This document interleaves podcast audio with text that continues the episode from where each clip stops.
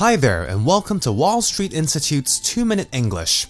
Chinese New Year is coming real soon. In fact, the first day of Chinese New Year is on Sunday, the 14th of February. Interestingly enough, the 14th of February each year happens to be Valentine's Day as well. So, this year, the first day of Chinese New Year will be on the same day as Valentine's Day.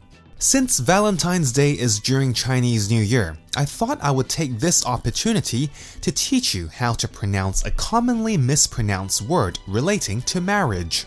Now, marriage is a very happy thing, especially for two people who really love each other. However, sometimes marriages do not work out for various reasons and couples have to separate. When a couple separates legally, they get divorced. The word D I V O R C E is pronounced as divorce. Many people make the mistake of pronouncing it as divorce, but this is wrong. Remember to say divorce and not divorce. The word divorce can be a noun. For example, they are getting a divorce. It can also be a verb.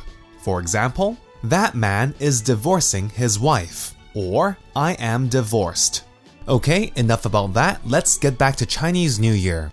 I get the impression that Chinese New Year is quite an important time for Chinese people. Perhaps even more important than Christmas, which is very important for people in Western countries.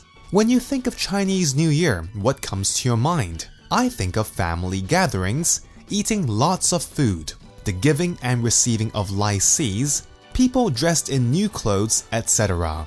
Generally speaking, Chinese New Year is a very festive time for many people in Hong Kong. Well, I hope you all have a wonderful Chinese New Year this weekend and enjoy the festivities. That's all for this week's 2 Minute English. Kong hei fa choi.